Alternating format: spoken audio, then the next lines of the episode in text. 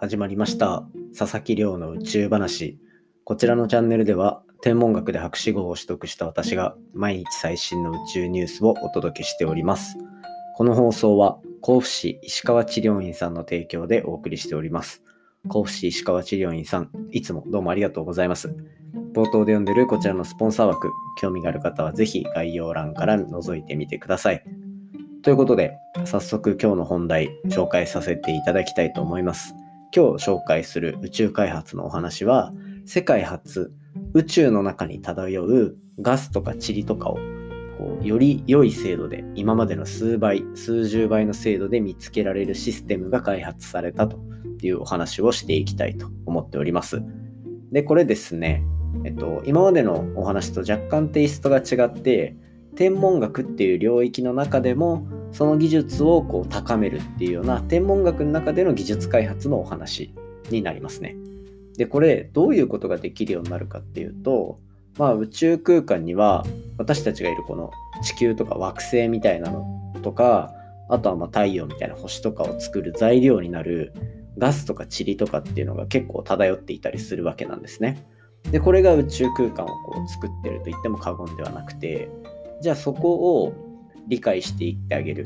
っていうところが今後のあの宇宙空間への理解ないしはこう天文学でこの銀河とか星とかがどうやってできていってどうやって進化していくのかなんていうところの解決に役立つ技術が今回こうプレスリリースとして紹介されていたのでこちらを紹介していきたいと思います。で、これ、今まで多分あんまり話したことない角度からのお話なので、楽しんでいけるか、いけ、いただけるかなと思いますので、ぜひ最後までお付き合いください。はい。そんなこんなで、毎日恒例の近況報告、活動報告を本題の前にさせていただきたいんですけど、まあ、最近自分の身に合った話もちょっとしておこうかなと思ってて、ここ1週間、2週間弱ぐらい、顔の右側だけなんかすごく肌荒れがひどくてもともとこの結構肌肌質がいい方というか結構美肌なんですよね。自分で言うのもなんなんですけど。でだからあんまりこう肌っていうところの手入れを細かくやっていたわけではなく単純にいつも整ってたなと思ってたんですけど最近どうも右側だけ顔の右側だけに4つ5つぐらいなんかニキビみたいな、まあ、もう28歳になるんで吹き出物なのかもしれないですけどまあそんなのができているというのでなんかちょっとショックだったんですね。でまあよくよく考えたらあの7月の頭から結構個人的にはこういろんなことをブーストかけて何でも挑戦してやっていくぞという意気込みでやっていたわけなんですけど多分いっぱいいっぱいになってたんだろうなというのでちょっと追い込みすぎた感がある感じです。まあそれが肌に出てきたんだろうなと。ただなんか例えば博士論文とかで追い込まれてる時とかはやっぱ多分なんかストレスがかかってたのかおでことかになんかものすごい根深いニキビが1個2個とかできてたんですけど今回はなんかちょっと痛めのやつが5個ぐらい4個5個できるみたいな感じでなんか今まで体験したことないような肌荒れの仕方だったのでちょっと困りましたね。ただなんかティーツリーオイルっていう肌荒れにものすごくいいっていう肌に塗れるオイルみたいなのを教えてもらってそれのパックをしたら一瞬で治ったのでなんか多分バランスが崩れてたんだろうなっていったところです。っていうようなラジオでは全くわからない見た目の話肌質のお話をしましたなんかこんな話でもまあたまにはいいのかなと思いつつなんかこう体に変な影響が出てくる前にしっかりと仕事とか作業のバランスっていうのは整えていかなきゃいけないんだろうなと反省したこの数日でしたというようなお話です。はい。ものすごくつまんない話をしてしまいましたが、そんな感じで今日の本題入っていきたいと思います。今日の本題は世界で初めて開発された宇宙空間の塵とかガスを高精度で見つけられるシステムのお話をしていきたいと思っております。で、この宇宙の中にある塵とかガスとかっていうところをどうやって見つけていくかないしはなんでそれを見つけなきゃいけないのかっていうところの話になってくるんですがまあそもそも私たちって今この地球っていう惑星にいるじゃないですか。で惑星にいる中でこの惑星とかじゃああとはその生活を支えてる太陽とかこれってどうやってできてるのかっていう話になってくるわけですね。でそういうのは結局はこう宇宙空間に漂っているその塵とかガスとかそういったのがある一箇所に集まった時に、まあ、重力とかでお互いの重力とかで引き合ってでくっついて大きな塊を形成して、まあ、この惑星とかっていうのに変わっていくんですね。なのでこういう塵とかガスを見つけるっていう研究は、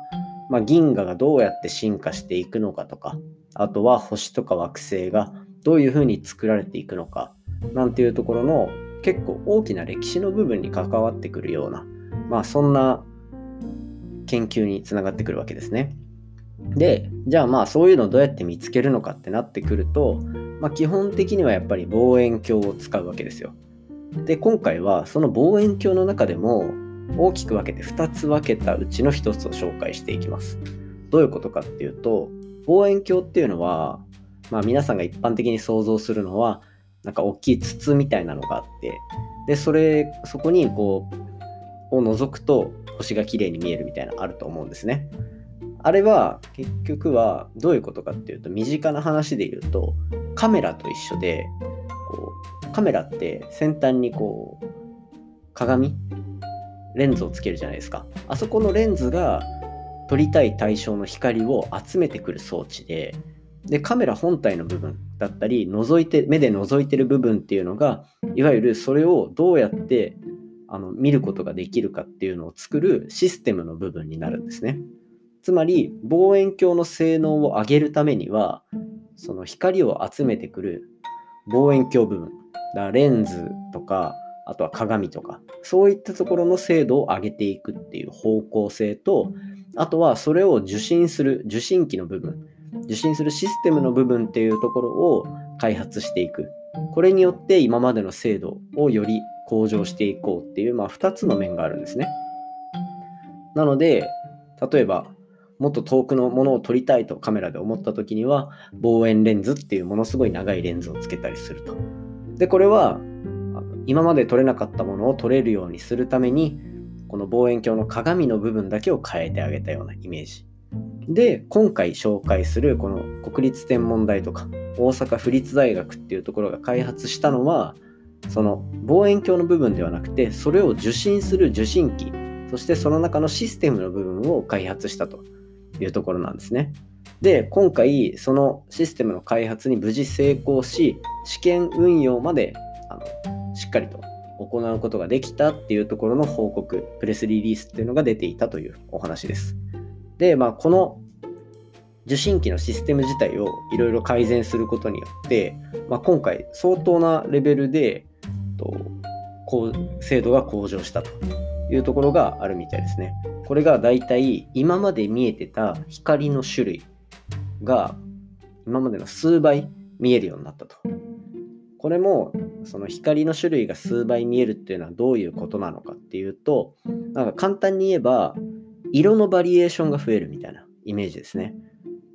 その昔のテレビは白黒だったのに今ってカラーでしかも鮮明な色で見えるじゃないですか。これってこのテレビっていう画面の技術が上がっていろんな色を鮮明に出すよ出せるようになったっていうところが大きいですね。でこれと一緒で何かものを捉える時に一つの色例えば白黒でものを捉えるよりもなるべく情報量の多い色の種類の多い情報でその天体とかあとは見つけたい対象物っていうのを捉えてあげることでより詳しくより実物の情報に近いものっていうのを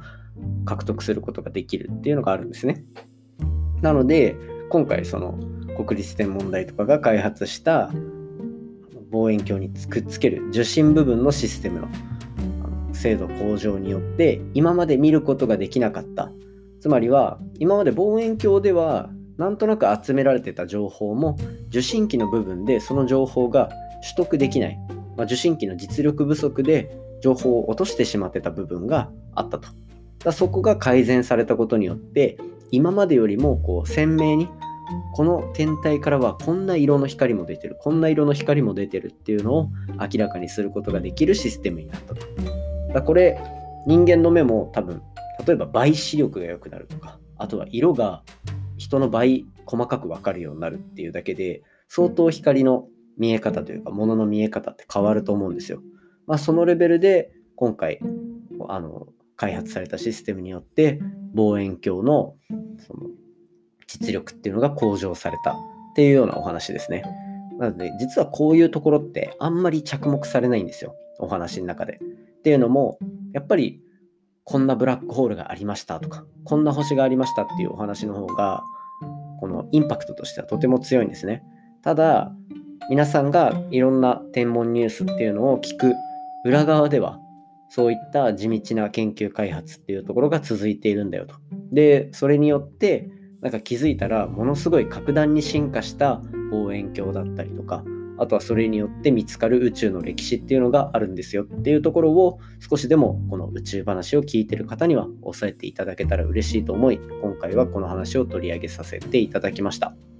今回の話も面白いなと思ったらお手元のポッドキャストアプリでフォロー、サブスクライブよろしくお願いいたします番組の感想や宇宙に関する質問については Twitter で募集しておりますハッシュタグ宇宙話をつけてつぶやいていただけたら嬉しいです。